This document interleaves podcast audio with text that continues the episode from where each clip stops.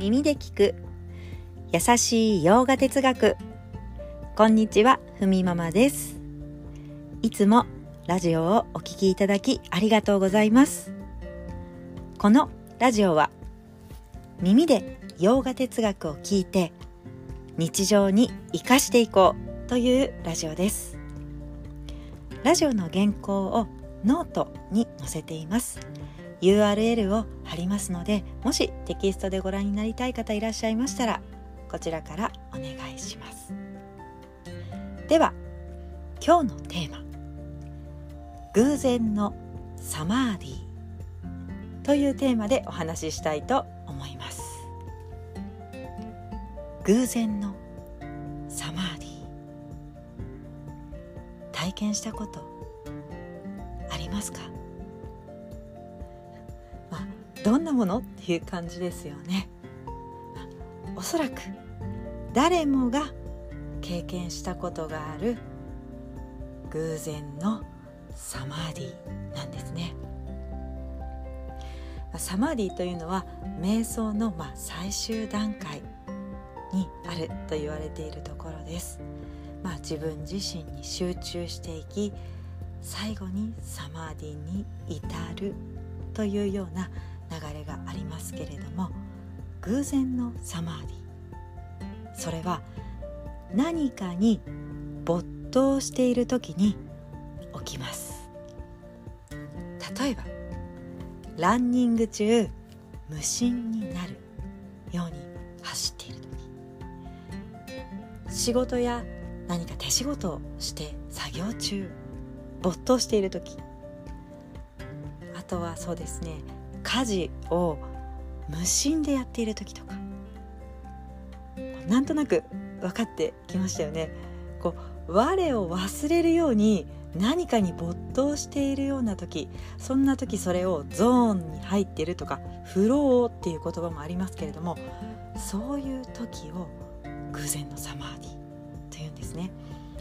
体がこうしようとか思わなくてももうその目の前のそのやっていることに全力で自分自身の気持ちがまずいてやっていて動いてそれとやっていることと自分がまるで一体になったような状態の時を言います。そんな時ってまるでこう我を忘れたように至福を感じている。そういう時です。まあこれをねサンスクリット語ではサハジャサマーディと言います。では瞑想のサマーディってどんなもの？ということですが瞑想のサマーディというのは外に何も求めていかなくてももうこれでいいと思える自分の在り方が肌でわかる。状態。そして自分自身に納得がいっています。これが瞑想のサマーディで感じる感覚なんですね。そしてそれが日常だったらもう世界はあなたに入り込む隙はないよねと言います。悲しみからも自由。それは自分自身であることに喜びを感じたことによって達成されます。それが瞑想のサマーディなんですね。まあでも偶然のサマーディっていうのもすごく心地がいいですよね。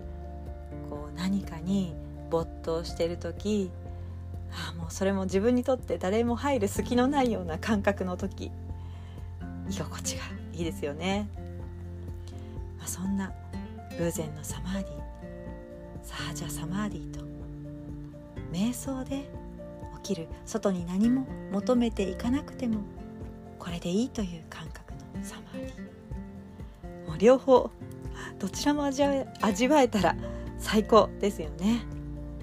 はい。では偶然のサマーディというテーマでお話ししました。今日はこんなところ今日一日も皆様にとって素敵な一日になりますように。耳で聞く優しい洋画哲学。ふみママラジオご清聴ありがとうございました。バイバーイ。